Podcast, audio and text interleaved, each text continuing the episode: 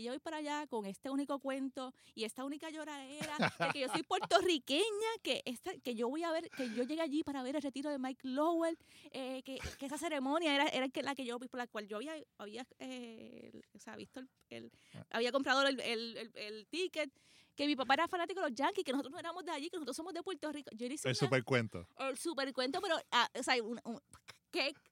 ¿Qué? O sea, yo era la mega actriz, ¿ok? Bienvenidos al podcast de Guapa Deportes. Le habla Carla Pacheco en compañía de Julio Ponce. Julio, ¿cómo estás? Muy bien, Carla, tengo frío, pero no creo que tengo tanto frío como el que debe hacer en Boston ahora mismo. Aquí está frío, No, pero... y que yo estuve una vez en el Fenway Park y estuve con mi papá. Eh, fue un viaje espectacular porque fue la primera vez que fui a un parque de grandes ligas y lo hice con mi papá. Este, y fue la primera vez que él salió del país, que fue a ver a sus Yankees, porque los llevé a ver a los Yankees en el Fenway Park. Sí, soy mala. Wow. Soy bien O mala. sea, que no pudo gritar. No, no, no gritó, ¿sabes por qué? Es que te- esa historia, fíjate, la, te la puedo contar. Esa es una historia chévere. Yo compro las taquillas. Inicialmente iba, iba a ver un, iba a ver a los marineros que tenían una serie antes de los Yankees. Eh, tenía este amigo que, que, que fue pelotero y, y jugó en Melvin Falú y jugó en Liga Independiente y casi siempre yo iba en verano, vacacionaba, iba a verlos jugar. Entonces, pues nada, estaba, en estaba cerca de Boston y yo le dije a mi papá, papi, eh, me voy a ir a ver los marineros, una serie, me voy, me voy a tirar tres partidos en, el, en Boston. Y él me miró, él me miró como que con una cara como que, como que te vas a ir un juego de grandes ligas y te vas a ir sin mí. Y tengo que decir lo que esa cara, y eso es algo que él no sabe que cuando escucha el podcast se va a enterar. A mí esa cara me, me quedé con, con, el- con, la, con la reacción de él, ¿no? De que de como que te vas a ir sin mí. Sin mí. Y por la noche me puse a pensarlo y dije, si lo mismo que voy a gastar eh, viendo la serie de Boston, de, de Boston y, y Seattle y estar una semana probablemente vacacionando, me lo puedo gastar en tres días con mi papá, pues hice el cambio. Claro. Y pues la siguiente serie era, era contra los Yankees, así que yo cambié los días. Y me lo llevo para allá, le digo, mira papi, eh, se, se lo digo a mami primero. y mami me dice, ah, cuando se entere se va a volver, se va a con- contento. Yo no sabía que era su primer viaje fuera de Puerto Rico, así que Wow. y, y me dice, y nada, se lo digo, mira papi, vamos a ver los Yankees, eso sí, va a ser en Boston, sorry, o sea, pero es que, es que la serie, las, era la, la última serie de la temporada en ese momento, Ok. y era en Boston, y me acuerdo que estaban, eh, era, eh, se anunciaba el retiro de Mike Lowell, me acuerdo, fue ese fin de semana, y nada, vamos para allá, llegamos viernes, eh, llegamos viernes por la noche, estaba lloviendo, el juego del ese viernes por la noche se suspende. Pues como vacacion, o sea, estamos vacacionando, no estamos pendientes ni a la televisión ni nada de eso. Le digo, papi, pues vamos por la mañana para que tú conozcas la ciudad, nos vamos a conocer la ciudad, bla, bla, bla. Llegamos por la tarde, nos cambiamos, nos vestimos por la no- para ir por la noche al, par- al parque porque yo había conseguido el hotel que queda detrás del, del Fenway Park. O sea, que yo, veía, yo veía a la, a la gente caminando. el Yendo al parque, exacto. Y la cuestión es que cuando vamos al parque, que vamos a entrar por la, por la entrada que nos, que nos correspondía, que me acuerdo que dimos una vuelta enorme porque, porque nos fuimos por donde no era, entonces era, era, era el otro lado que teníamos que entrar y qué sé yo. Me dicen, no, tú no puedes entrar porque tu juego eh, fue adelantado y este que está aquí es el juego, es, esa- es el, el- tu juego fue adelantado por la tarde y este que está aquí es el que correspondía al juego, al juego cancelado. Porque era un double header. Era un doble header, Ok. sí. Y yo me quedé como que, anda pa'l carajo. Y yo, y yo lo miro a él y él me mira como que, porque él no entendía inglés. Ajá. Él no habla inglés. Y yo, y yo, le digo, le- yo lo miro como que, ¿cómo de Montreal le digo a mi papá que no va a poder entrar al juego? Yo me acuerdo que yo llamo a mi amigo desde allá, yo llorando, y le digo, mira, no me dejan entrar, Dios, porque yo hice todo esto, te estoy con papi aquí, pero papi, o sea, yo ahí, ahí papi se enteró de lo que estaba pasando, Claro. ¿no? Y mi amigo me dice, no, vete al servicio al cliente, vete a, la- a las cabinas de servicio al cliente allí que te van a, te- para ver qué te pueden resolver. Y yo voy para allá con este único cuento y esta única lloradera de que yo soy puertorriqueña, que esta, que yo voy a ver, que yo llegué allí para ver el retiro de Mike Lowell, eh, que, que esa ceremonia era, era la que yo, por la cual yo había, había eh, o sea, visto el, el- había comprado el, el, el- ticket, que mi papá era fanático de los Yankees, que nosotros no éramos de allí, que nosotros somos de Puerto Rico. Yo le hice El super cuento. el super cuento, pero, ah, o sea, un, un- ¿qué? ¿Qué? O sea, yo era la mega actriz, ¿ok? La mega actriz, yo, que- la más sufrida, la más sufrida allí, este, con, con, con el, de, con el de servicio al cliente. Y el de servicio al cliente me dice, pásate por esta, por esta otra entrada y, pre- y háblate con el guardia. Pues yo paso por ahí y le digo al guardia, le digo al guardia, yo soy puerto- le hago el cuento al guardia de nuevo, soy puertorriqueña, esto, lo otro. En ese tiempo estaba Felipe López en el equipo. Y yo decía, soy puertorriqueña, vengo a ver el retiro de Mike Lowery y vengo a ver a Felipe López. y no me dejan pasar. Y yo vengo de tan lejos para que no me dejen pasar. Entonces, yo me acuerdo que le había comprado, le había comprado taquillas a mi papá por tercera base. Era la- yo había comprado la tercera fila por tercera base, porque él quería ver a Alex Rodríguez. Y en ese momento Alex Rodríguez, Ajá. antes de todo el issue, de todos los issues que pasó en su carrera, el final de su carrera, eso pasó. La cuestión es que el de seguridad me dice, me dice, déjame ver, estoy tratando de resolverte, no eres la única con este problema. Ujú. Cuando miro para atrás, habían como 10 personas como yo que estaban peleando por lo mismo. Estamos tratando de ver cómo los, cómo, dónde los, los ponemos, los sentamos. Así Ok. que dame un break. En lo que resuelvo, estoy, estoy, estoy trabajando con esta situación. Y cuando, ok, está bien, le digo, papi, papi, no te preocupes, que esto no lo van a resolver, pues aquí no lo resuelven, aquí nos resuelven. le digo yo, papi, aquí nos van a resolver. Y la que esperamos, y cuando el de seguridad viene, las primeras taquillas del bonche, que, o sea, las primeras taquillas que reparte son las de noso- a nosotros. Y yo digo, yo soy la última que llegue y me da las taquillas primero. Pues nada, me dice, mira, tus, tus asientos están ya ocupados, intentamos ubicarte en los mismos asientos que tú pagaste, porque tú pagaste una cantidad por Claro. esos asientos, este, que ahora mismo no me acuerdo, pero están ocupados, no, no, no te los puedo dar. Así que te, te te estoy dando estas, ta- estas taquillas, en, estás un poquito arriba, por el, por el home estás para arriba. Y yo, ah, pues está bien, pues papi, está- estamos bien. Digo Ajá. no, sin pensar en Bad Bunny, papi, estamos bien porque te- conseguimos taquillas, nos vamos a sentar allá arriba. La cuestión es que cuando vamos, digo, papi, papi, ya tuviste cómo aquí tratan a los fanáticos de los Yankees, no digas nada, no, o sea, tuviste cómo estaban gritando a la gente que tenía camisas de los Yankees, eh, pues estaban gritando que apestaban. Eso- es- todas las palabras en inglés que se pueden, que se pueden decir y que, y que son de connotaciones negativas, ¿no? Y la cuestión es que cuando nos sentamos, me acuerdo que Cano da un hit y toda la fila de frente se levantó. Ah, Y entonces mi papá, mi papá me mira, me acuerdo, mi papá me miró y él se levantó también a celebrar. Estoy en casa aquí ya. Eh, sí, la cuestión es que las taquillas que nos dieron a nosotros fueron las taquillas que no usaron los jugadores de los Yankees. Ya. Así que nosotros estábamos sentados con la familia de los jugadores. No, mi papá empezó a hablar con, lo- con la familia de Cano y le dijo que él era de Puerto, o sea, le, le comentó que él era de Puerto Rico. Pero pues, es- yo creo que ese fue el único, o sea, fue un momento mágico porque pudo celebrar, en el- pudo celebrar todas las jugadas que pasaron en el partido, eh, porque O sea, estábamos en- en un lado, en un lado te- estábamos en territorio apache, pero En ese cantito en ese cantito Era- eran todos yankees. era, era, era una zona una zona segura. Exacto, así que celebrar. ahí cierro, ahí cierro el paréntesis y me tomé como nueve minutos en contar esta historia, pero es que a mí me encanta contarla porque tiene una connotación eh, bien sentimental No, para pero mí. sí, es una muy buena historia. Pero está cool que, que exacto, que, que no te tocó, porque maybe si estabas en los asientos originales, pues ibas a estar que estar como que un poquito Ajá, más callado callado. algo, quizás no, no, no, no, no emo- emocionarse mucho. Por eso mismo, porque después, y, a- y muchas veces como que pasa eso y alguien grita y es como que, mano, o sea, aquí estamos para ver a los dos equipos, es como Ujú. que eh, no, no es necesario. Pero, Pero por lo menos disfruté y- encontraste ese cantito Y seguro allí. volviendo al frío, hacía un frío, Sí, pero no. un frío horrible. Cuando salimos, cuando salimos, por, no, estábamos detrás del, del estadio quedándonos. Le digo, papi, papi, hace un frío pe- pelú. Eh, sí, era pelú. le digo, papi, hace un frío pelú. Vamos a caminar rápido para llegar al hotel. Y nosotros caminando bien rápido, bien rápido, bien rápido. La cuestión es que cuando tú pasabas este el, entre, las, entre las calles, el, el frío tú sentías que te acuchillaba. Literalmente Sí, te acuchilla Por el viento. te Ah. acuchilla. Yo decía, Dios mío, ¿qué es esto? Y yo me imagino eso. Cuando los jugadores hablan del frío, cuando Clayton Kershaw le preguntan por el frío que hace en Boston, que si está preparado, yo puedo entenderlo Sí, sí. perfectamente. Ta- u- Uno, uno, no, uno no sabe, persona que, que, como yo, yo viví en, en, en- Washington State y uno cree que hace frío aquí en diciembre o en Jayuya o algo así, o, No. o vas a Orlando y hace un frío de 70, cuando tú estás en un frío de esos de 30 y un viento cortante, que es, que es lo que tú dices, que te sientes que te acuchilla, que no hay jacket que valga, es como Sí, que tú ¿no? sientes que, y es increíble, es una cosa, y yo, yo estuve cuatro años por allá y no, nunca me acostumbré. Y no creo que persona que crezca así en, en la isla y después se mude por un estado así, o sea, yo creo que es bien difícil eh, eh, acostumbrarse. Pero volviendo a la Serie Mundial, Sí. a los que no están los Yankees incluidos en esta Serie Mundial, vamos, vamos a eliminar hace mucho tiempo. y lo eliminó Boston. Papi, me estoy riendo, pero sorry. Este, vamos a la Serie Mundial. Dodgers versus Medias Rojas. Una Serie Mundial interesante por demás. Eh, dos de los equipos, mm, o sea, más con más historia, ¿no? Eh, en el béisbol y se van a jugar en dos de los tres parques más en dos de los tres parques más viejos de las grandes ligas. También es la, es la, serie, es la serie mundial de odiamos a los Yankees.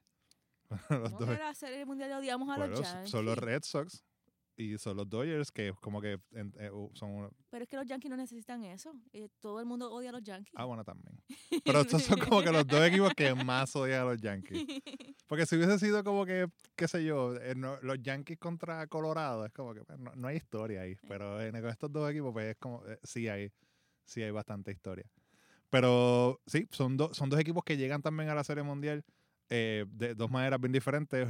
Boston dominó co- completamente toda la temporada y los Dodgers empezaron mal, no estuvieron muy bien los primeros, los Ujú. primeros meses, ahí, ahí, y entonces después son, son similar al equipo que, que llegó a la Serie Mundial del séptimo juego el año pasado y vuelven con esa, con esa espinita, ¿verdad? De, de- de que estuvieron tan cerca, estuvieron un juego eh, a- de, de ganar el campeonato, pero se encuentran con un rival que se podría decir que es como que bien similar a lo que eran los Astros de, de- de- del año pasado, que es como Eh, que sea- cualquiera te da un jonrón, cualquiera te da un doble. Similar.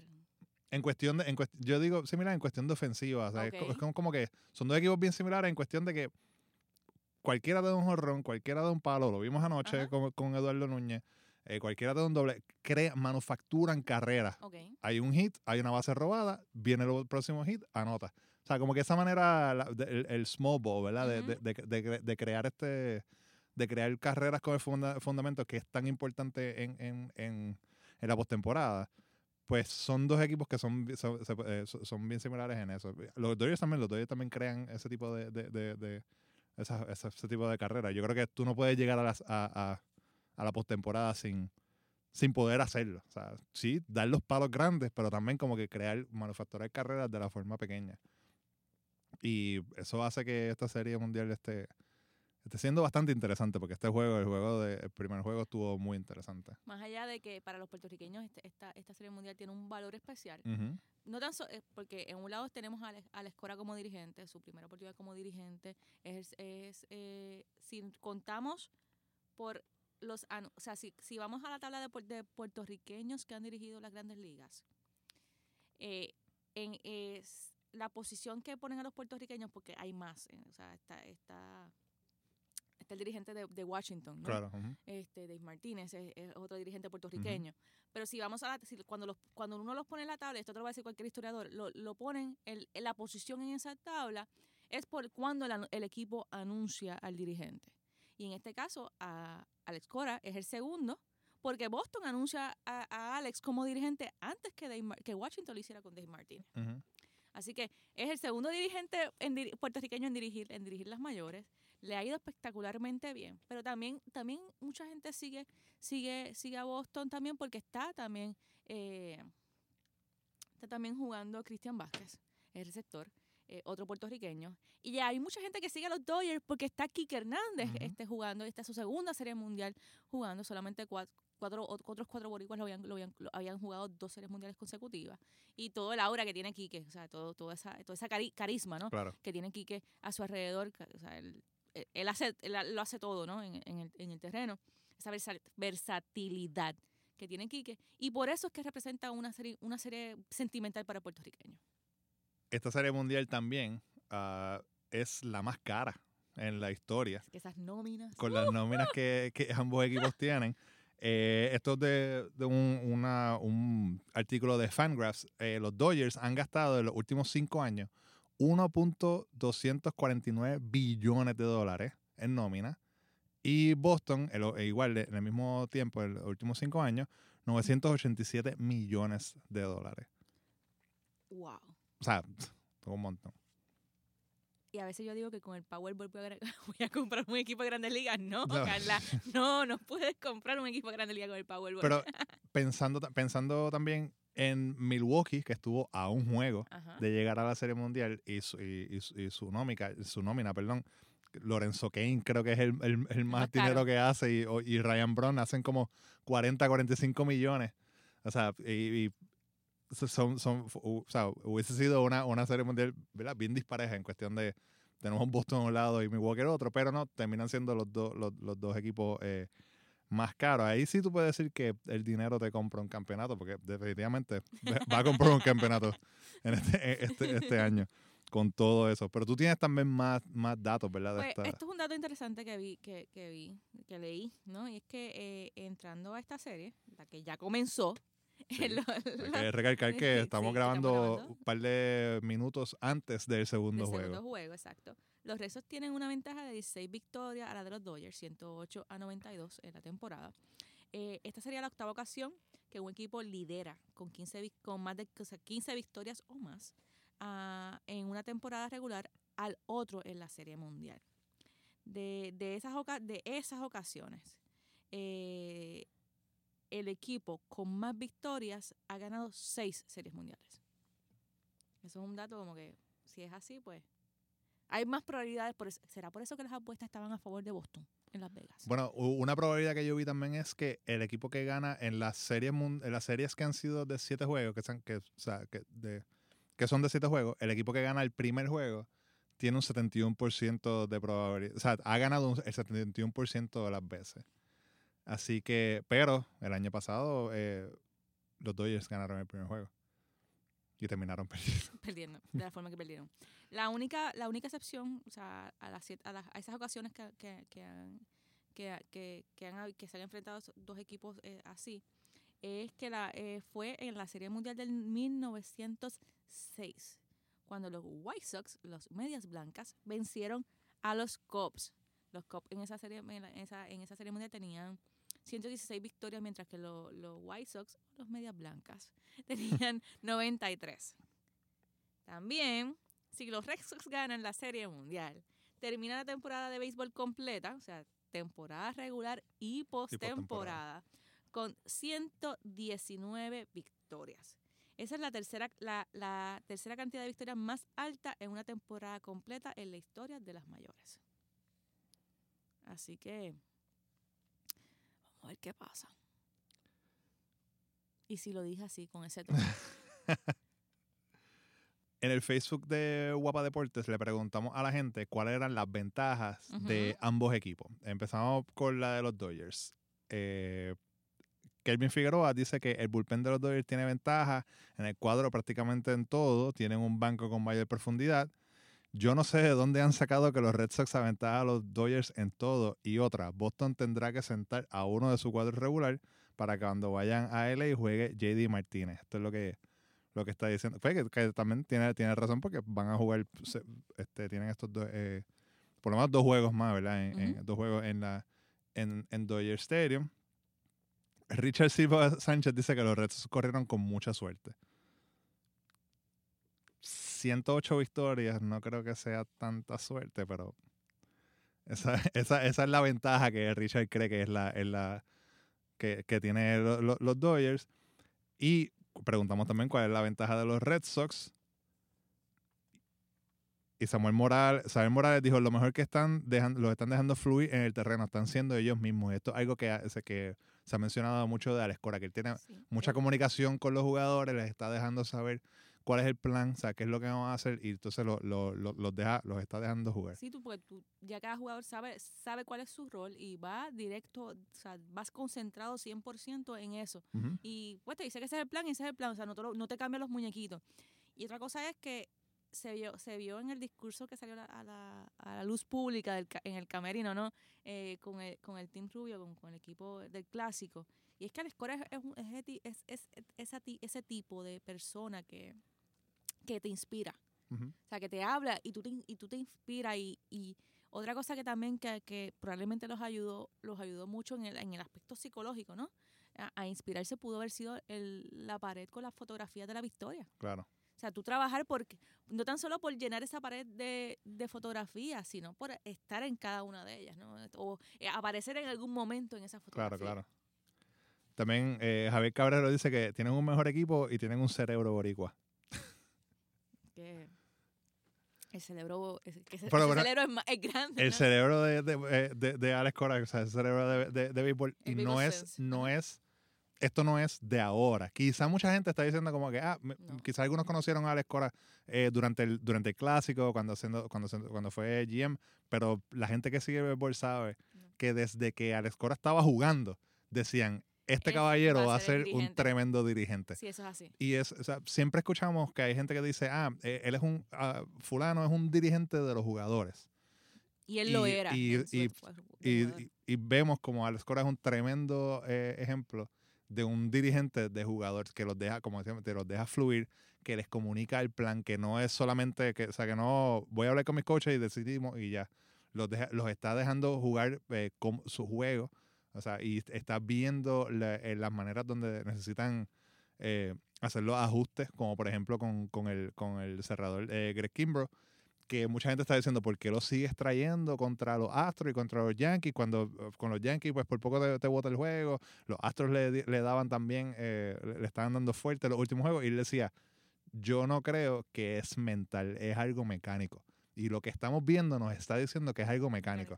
Y así mismo fue. Y, y encontraron algo que parece que estaba, estaba dando a leer sus, lanzamientos antes a, los bateadores. Y hemos visto como estos últimos juegos, los últimos juegos contra Astros y en este primer juego de, de- de la Serie Mundial, pues arregló, ¿verdad? Y, eh, está haciendo el, el, el Kimber ya, que, ¿verdad? De la serie regular que, que dominó bastante. Y de Roberts también, entiendo que de Roberts es un, es un, un, un coach similar, un coach que también es un, es, eh, es uno de esos, eh, fue un jugador también, tiene esa base robada que todos los, los fanáticos de Boston se acuerdan. Y, y es un, un coach que se comunica con sus jugadores y habla mensajes. Son, son, son dos coaches bien similares y es, y es, es gracioso. Managers, Sí, porque si tú le dices coach, a coach, sí, claro, claro. Porque coach es el que te primera. te- Pero- o dirigente, vamos Ajá, a di- dirigente, dirigente. dirigente. Pero que son, son dos dirigentes bien similares y, y lo gracioso es que son, fueron compañeros, jugaron juntos, jugaron en, el- en, el- en ambos equipos. O sea que eh, su relación es bien interesante. Y ambos jugaron aquí, con Caguas. Jugaron aquí también. E- Ese dato, ese dato a mí me, me voló la cabeza. Tengo que decirlo. Pero nada, ahora vamos a seguir hablando de béisbol y tenemos a- con nosotros aquí en el podcast de invitado a Eduardo París de, de On Fire Sports, eh, una página en Facebook que nos va a estar habla- vamos a estar hablando sobre el- más de la Serie Mundial porque ese es el tema que está en, en moda ahora, en boga. La NBA sí, la NBA comenzó, pero estamos en la mejor parte del béisbol. La NBA apenas está comenzando. Hablamos del NBA en noviembre 2, después que se acabe pues, la Serie Mundial gracias. y empieza en Guapa Deportes. Gracias, gracias. Y entonces empezamos con el overdose de LeBron. Claro. Pero overdose. Nada, pero ahora No vamos a seguir. todavía, no no, ya, ya, ya, ya, ya, ya. Vamos a seguir hablando de la serie mundial con Eduardo.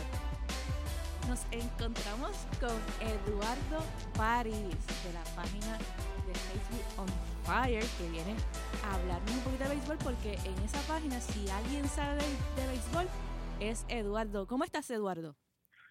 Muy bien, Carla, muy bien. Eh, agradecido por la oportunidad que nos dan a nosotros, eh, a Fire Sports y a mí, ¿verdad? De estar con ustedes aquí, este, hablando hablando un poquito de, de, de algo que sabemos un poco. Eduardo, ya, ya pasó el primer juego. Estamos ya a las puertas del segundo, del segundo partido, cuando estamos grabando este, este podcast, el segundo partido de la Serie Mundial. Y tengo que preguntarte por ese primer partido. Eh, para muchos, para aquellos fanáticos de Cora y de los Medias Rojas, era lo que Ajá. esperaban. Pero al- al- algunos no, no, al- o sea, algunos que veían la serie cerrada no, no esperaban que, que se diera ese partido de la forma en que se dio. ¿A ti te sorprendió el resultado? No me sorprende, no me sorprende porque para mí Alex Cora, Alex Cora dirigió ese juego por el libro. Alex eh, para mí hizo un trabajo brutal en traer a los este a a los pinch hitters que trajo a y el y el caso más grande es Eduardo Núñez. Ese ese juego que dio Eduardo Núñez eh, para poner el juego 8, 8 a 4 pues fue clutch y fue una movida de Alex Cora. Alex Cora dijo que iba a traer a Eduardo Núñez a, a de pinch hitter en ese en ese turno y efectivamente lo trajo y dio el home run. Así que a mí no me sorprende por la pelota que está eh, la pelota que está jugando ahora mismo Boston. Es una pelota que se, para mí se gana a cualquier equipo eh, en, el, en, en el mundo ahora mismo. Así que no me sorprende. Lo que sí me sorprendió fue que ninguno de los dos ini- iniciadores por los dos equipos no duraron más de cuatro entradas. Sí, porque se- Eso sí se- fue algo que Se trata de dos de los mejores, lo que, lo que para todo el mundo es dos de los mejores lanzadores que tiene Exacto. grandes ligas actualmente. Exactamente, exactamente. Crisel y Clayton Kershaw no duraron cuatro entradas en ese juego. Y algo que yo le estaba comentando a mi a mi a mi papá era que en la segunda entrada ya que el 6 tenía 50 lanzamientos. Ah, como que como que los Dodgers hicieron un poquito de, scouting y, y lo y lo trabajaron bien porque saben que es un pitcher que pues ha venido un poco lastimado, este ha tenido situaciones de salud y todo eso y pues los Boston Red Sox eh, le cayeron al frente a, a, a Clayton Kershaw. Yo creo que eso, eso es una de las, de las, de la, lo que dijo Clayton Kershaw después del, del juego, el primer juego, es eso mismo, que el slider no estaba, se estaba quedando flat, que como que lo estaban leyendo los pitchers muy bien, y el Sí, game plan de, de los Dodgers era eso mismo, era, era hacer este, que, que los turnos del bate fueran largos y obligar a Sale a tirar, a tirar, a hacer muchos lanzamientos para poder sacarlo. Así que yo creo que ambas estrategias de los dos equipos Funciona- funcionaron. funcionaron, eh, en, en cierta medida. A Ujú. mí otra cosa que, que, que quizás pudo haber afectado a Kershaw es el hecho de que venía con tres días de descanso solamente. Sí. Y que no estaba acostumbrado a tirar en el frío que está que hacía. Exactamente. Exactamente. Una de las sí. cosas que, la, que le hablaba, a, que se le preguntó antes, antes del inicio de la serie, era precisamente el clima, porque él, es de- él pues, está acostumbrado al clima de Texas, eh, que, es un, que es cálido, y entonces iba a ir un- a, a Boston, que está, que está ahora mismo frío, porque en octubre allí la temperatura baja una cosa horrible. Sí. Otra cosa que te, que te quería preguntar es, estás hablando acerca de que, de que Alex Cora este, pues, eh, eh, jugó ese juego por el libro. Y de- esto se lo hago a todo, esta pregunta se la hago a todo el mundo. Porque se ha hablado, se- he, he escuchado y, y he visto muchos tweets acerca de, acerca de esto, y es que todo el mundo dice que Alex Cora tiene una bolita de cristal. Eduardo, ¿tú crees que Alex Cora la tenga realmente? ¿Es Bueno, un mago? bueno. Bueno, con, con el simple hecho de que Eduardo Núñez, Eduardo Núñez dio un jorrón en ese turno, ¿sabe? Ha- hace pensar que, que, que sí tenga esa bolita de cristal que le, que le, que le dice a quién trae. Pero esto también este también hay que darle mucho crédito al, al, al staff detrás de Alescora, este, que por ahí también está Ramón Vázquez, que es el, el quality control de, de él, tú sabes, hay muchas movidas que, que ellos se, se hablan entre sí y, y, y de verdad que todo le ha salido a Alex, desde la serie contra los Astros, todo le ha salido y, y, ha, y ha- y ha lucido ha lucido como un verdadero genio. Oh, yo creo que la temporada completa, todo, todo le ha salido. una temporada histórica eh, para él y para, y para el béisbol puertorriqueño. Pero yo me, yo me pregunto si, si o sea, si le, a, a Alex Cora le está, le está saliendo todo perfecto, pero Él te va, él, si tú le dices eso, él te va a decir que no, que, que no, todo, que claro, no todo es sí, sí, que perfecto. no- que, no, le está saliendo todo perfecto pero- porque, porque o sea, ha perdido juegos también, o sea, pero parece como que como que el- lo- los medios y la misma MLB están están están El aura, el eh, aura. están em- empujando eso como que lo que toca es, es- es oro. Bueno, es que, su- es que lo- básicamente lo, lo, es- claro, lo parece, pero o sea, también, o sea, no sé, no, sé- no dudamos de, de, de verdad de, de- la calidad que tiene como, como dirigente, pero también tenemos que ver algunas cosas el factor suerte, que es como que pues yo voy a poner, o sea, yo voy a poner, ya habían hablado de que en algún momento si venía un lanz- u- eh, eh, este un lanzador derecho, pues iban a poner a, a Eduardo Núñez, por eso él no empieza y empieza Rafael Devers. Eh, al frente de. Clayton Kershaw, y le digo, pues, si, y lo hablaron, si llega este momento, pues tú vas a entrar. Pero Y igual, y esa igual es Núñez podía dar una roleta por primera y siguiera A, o sea. Exacto, pero esa movida también de, de, de traer a, a- Rafael Devers a la alineación es, es, es interesante, porque según estaba escuchando, entrevistaron a Alex Cora antes del juego, y Alex Cora dice que puso a Devers, que es zurdo, a, a- a iniciar ese día contra este Clayton Kershaw para tener un bateador derecho en el, en el, en el banco En el banco. mm. porque si no, si sentaba a Devers, se, se quedaba con dos bateadores zurdos, que eran Mitch Moreland y Rafael Devers, y, y, y entonces los Núñez estaban jugando. O sea, que más adelante en el juego, que si, que si nos ponemos, que si nos ponemos a pensar, este fue una movida bien pensada y que dio resultados. A mí, una de las cosas que, y esto es más hablando de hacer en general, una de las cosas que me, que me, preocup- que me preocupan todavía, me preocupaban me y me preocupan de, de los Medias Rojas es el, es el hecho de los cambios defensivos. Y, y es el hecho de que, de que cuando vayan al Dodger Stadium, van a, o sea, el- ya lo, ya lo han hablado, o sea, que ya, ya- ya lo anunciaron, que van a, van a, a- ante la pérdida del bateador designado, JD Martínez va a patrullar eh, los jardines a la derecha y entonces Mookie Betts pasa al cuadro. Y, y es cierto que Mookie Betts jugó 14 juegos en, en, en temporadas anteriores, ¿no? Eh, con, en esa posición, en, en- el cuadro. Y este año nada más lo ha hecho una, pero la realidad es una sola vez, pero la realidad es que es una es un cambio bien arriesgado porque estás estás cambiando a, tu mejor a tu jardinero más defensivo, entiendo yo. Eduardo, ¿cómo tú ves esa movida? es una para mí es una movida más que más que para mantener defensa es una movida para mantener a su a sus dos mejores bateadores en la alineación. Este JD Martínez y Mookie Betts para mí deben de estar en el deben de ser el 1 y 2 del de la, en la carrera del MVP en la liga americana. Eh, JD Martínez no es no es un buen peleador pero hace las jugadas de rutina verdad y Mookie Betts pues ha jugado varias jugadas la realidad del asunto, al final del camino, si ninguno de los dos jugadores comete errores, a la escuela va a lucir como un genio. Como lo que está luciendo hasta el momento, un Exacto. genio del Va a béisbol. lucir como un genio.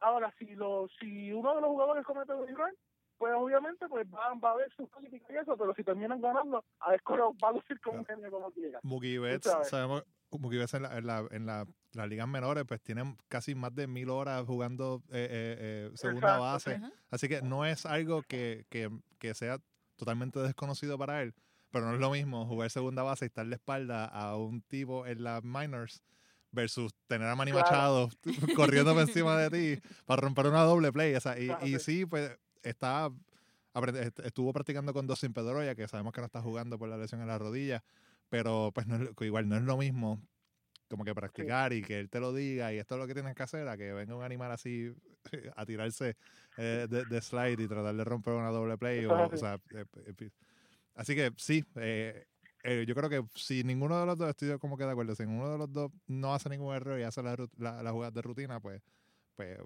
va, va a estar, va, va- todo va a estar bien, o sea, no, no va a haber ningún, no habría ningún problema ahí. Pero el primero que, que flaquee, pues ahí, ahí va, Sí, sí. van a empezar las y, preguntas. Y, y, vamos a ver también a- al final de los partidos que escuela haga sus ajustes. Devolverá a Betts al Garfield y a lo mejor trae a Ian Kinsler a jugar segunda o hasta el mismo Eduardo Núñez si, si no si no ha si no ha salido como pinchero y que también sabemos que ha jugado segunda. Pues yo entiendo que una vez el juego siga pasando y, y si obviamente si Boston está adelante, pues yo entiendo que a la escuela haga, haga esas movidas para para en las últimas entradas pues fortalecer su defensa. Y esta es una pregunta que le voy a hacer a los dos.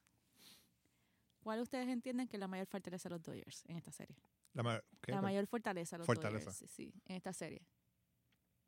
Eduardo. Tú eres invitado, Eduardo. Eh, empieza, empieza, empieza en lo, Wow. que, en lo que, en lo que Julio, en lo que Julio eh, piensa. y, y, y lo pregunto porque hemos hablado mucho acerca de los Medias Rojas, quiero, quiero, quiero hablar sobre los Dodgers. Pues fíjate, eh, para mí la mayor fortaleza de los Dodgers tiene que ser la la ellos son unos ellos todo yo entiendo que la alineación de ellos es una la alineación más versátil que hay en la en las grandes ligas ahora mismo ¿sabes? Eh, Max eh, Monsi te puede jugar primera te puede jugar tercera te puede jugar segunda te puede jugar bosque te puede jugar las esquinas de los bosques Enrique eh, Quique Hernández que es el super utility más famoso en las grandes ligas ahora Super mismo Quique. este el super Quique y pues, yo entiendo que la versatilidad de los Dodgers yo yo entiendo que ellos pueden crear muchas situaciones en un juego en cuanto a a traer pinch hitters, este como como hizo en el pasado juego este el, el dirigente Dave Roberts este que en varias ocasiones trajo pinch hitters en situaciones en las que no necesariamente tú crees que iba a traer un pinch hitter, pero lo traía y, y, y en varias ocasiones le salió, este, el bateador salía con un hit. Sí, yo entiendo que la versatilidad de ese equipo yo creo que es la mayor fortaleza. Y obviamente una alineación donde tú tienes a Yaciel Puig bateando de octavo. ¿sabes? Tienes que tener, tienes que tener una buena ofensiva. Porque Yaciel Puig para mí es un bateador que debe estar entre los primeros cinco en cualquier alineación de, de Grandes Ligas. Yo creo que est- estoy de acuerdo también en, esa versatilidad de, la alineación, o sea, de, de de que todos esos jugadores y lo que y las armas que pueden traer del banco te pueden hacer, te pueden crear, eh, le pueden crear problemas a otro equipo, pero también tengo que el picheo eh, eh, lo, lo veo un poco superior también a- al de los Red Sox. No solamente el bullpen, entiendo que para mí el, bull- el bullpen es, es- es superior, especi- especialmente si Kelly Jansen es Es- el el Kelly que- Jansen que ha sido, ¿verdad? Eh, No, no, no el, es- no el de los Astros, por favor. no, exacto, no es el Kenley Jansen de la se- Serie Mundial del año pasado, es el que ha sido en estos últimos meses eh, y sus eh, sus este sus lanzadores ini- iniciales sí, o sea, Clayton Kershaw no, no duró eh, la- la- o sea, duró solamente cuatro, cuatro entradas y pico, pero tenemos a Rich Hill, tienes un, un, un rookie como, como Bueller que tiene un juego 7 perfecto, o sea, tienes a Alex. Wood que sí, cogió el, el, el, el, jonrón ayer, pero o sea, son, tienen muchas piezas que pues sí, tú las pones y sabes que puede que, que, que, que pueden eh, que pueden producir, mientras que no sé, lo- lo- los nombres en el bullpen de los Red Sox a veces ayer hicieron un juego perfecto, pero Sí. a veces ti- tienden a como que a darle Son a- inconsistentes. exacto, son como que darle un inconsistentes. poquito más de dolor de cabeza de lo que deberían a la escuela. Como el juego. Con el de los Yankees, el, el último ese juego con los Yankees. juego, después que Sí. parecía que el juego estaba estaba en la olla, como uno dice, a punto, Ujú. o sea, ya, ya cocinado, eh, vienen a ponerse a, a jugar con los sentimientos Sí. y, la, y los nervios de la gente. Y Greg Kimbre pues ha como que ha hecho sus ajustes, pero es como que es, es wild, tú no sabes cuál va a llegar. Pero ¿sabes qué? Los dos tienen lo mismo, el- como la- o Sí. sea, el mismo tipo de taponeros, ¿no? claro. Que, que son muy buenos, pero han demostrado eh, estar fríos y calientes en los momentos importantes.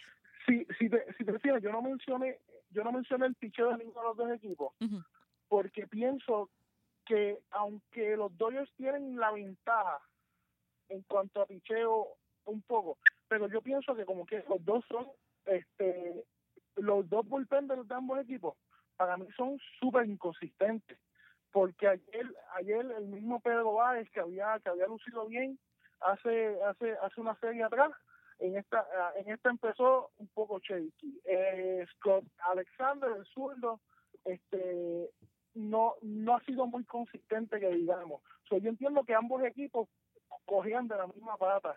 Ambos ambos ambos ambos equipos no tienen esa escalerita hasta llegar a su taponero deluxe, ¿verdad? Que ambos equipos tienen. Y a veces eso es lo que hace que a lo mejor el taponero deluxe no entre tan tan fuerte como como se espera. Porque si un equipo te mantiene tambaleando, tambaleándote en tantas en tantas áreas, pues a veces uno no entra con la con la con la fuerza con la fuerza que se supone y entiendo que eso eso es algo que ambos equipos también tienen mucho que ver ambos equipos los los los, el los bullpen le han fallado en ciertos momentos eh, ambos equipos los taponeros han estado un poco nebulosos en cuanto a, a su a su performance como pitcher so para mí los dos equipos los dos tienen un poco más de picheo pero para mí siguen tambaleando ambos equipos. Sí, quizás no le llevan tanta ventaja. Ah, la serie Sí. está 1 a 0 ya, a favor de Boston. Eso todos lo sabemos aquí. Ahora, mientras estamos, mientras- estamos exacto, grabando. Mientras estamos exacto. grabando, eh, eh, estamos- se están preparando para el próximo partido, ¿no? Eh, porque estamos un poquito más temprano de, de lo que empieza el juego, ¿no? Eh, tengo que preguntarle a los dos a quién es- cuál es su pronóstico de la serie. O sea, sin importar que ya la serie está 1 a 0 a favor de. Boston, a quiénes ustedes le van en la serie. ¿Y en cuánto ustedes creen que se acaban? Si se atreven a tirarse a charco. Yo pongo a Bueno, yo pongo a Boston en 6. Boston en 6, ¿ok? ¿Y tú, Eduardo? Pues yo debo decir que ayer ayer mismo estaba haciendo un live en la página de On Fire y Ajá. dije eso mismo. Boston en 6.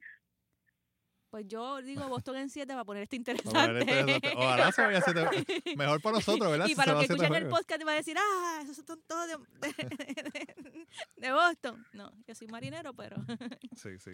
pero pero me voy, No, me voy y, con y- Boston. y- y- y yo yo estoy yo yo yo quien te está hablando es el Eduardo Boricua que quiere Exacto. que el Escora gane porque el Eduardo Yankee estaría diciendo que los Dodgers en cuatro aunque sabes A- aunque él es el primero tú sabes Así mismo es. Gracias, Eduardo, por darme estos minutitos. Eh, y te seguimos, la te seguimos en las redes sociales entonces, ahora en, con, en, la, en, la página de On Fire. Eso es así, On Fire Sports PR en Facebook, Instagram y Twitter. Allí nos pueden buscar y en YouTube también que estamos teniendo estamos teniendo este estamos eh, entrevistando a jugadores NBA este allá en Nueva York, en Phoenix, en Los Ángeles, en, y en Orlando. Tenemos este, corresponsales allá este, entrevistando a jugadores NBA y también tenemos la página de, de internet con firesportspr.com. Gracias, Eduardo. Siempre a la orden. Agradecemos a Eduardo París por haber estado con nosotros aquí en el podcast.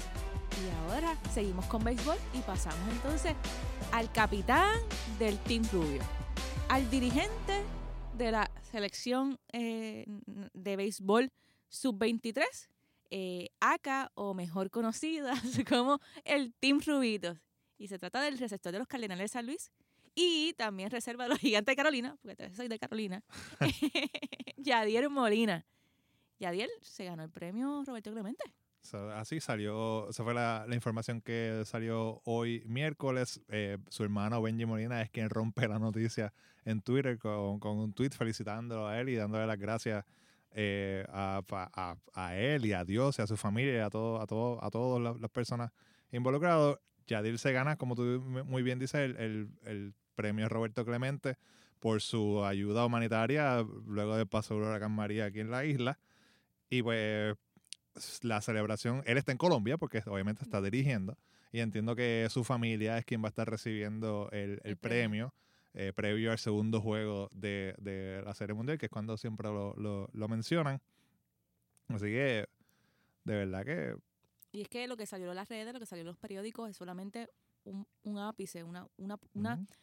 O sea, es una muestra pequeña de todo lo que todo lo que Yadier hizo. O sea, Yadier no tan solo este, envió ayuda humanitaria a la isla, sino que él personalmente la fue a entregar casa por casa.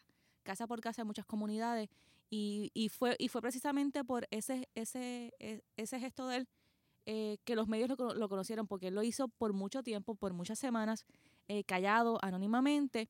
Y fue la gente que empezó a sacar las cosas en las redes de cuando de cuando él le traía el hielo, uh -huh. porque en un momento dado le llevó hielo a todo el mundo, le traía, le daba o sea, el, el, los paquetes de comida, él, él, hizo todo eso y entonces cuando empezó, empezó a, a filtrarse eso, eso, por las redes, fue que los medios llegaron a donde él, porque mientras eso, si no se hubiese filtrado, probablemente nadie se hubiese enterado de todo lo que él hizo.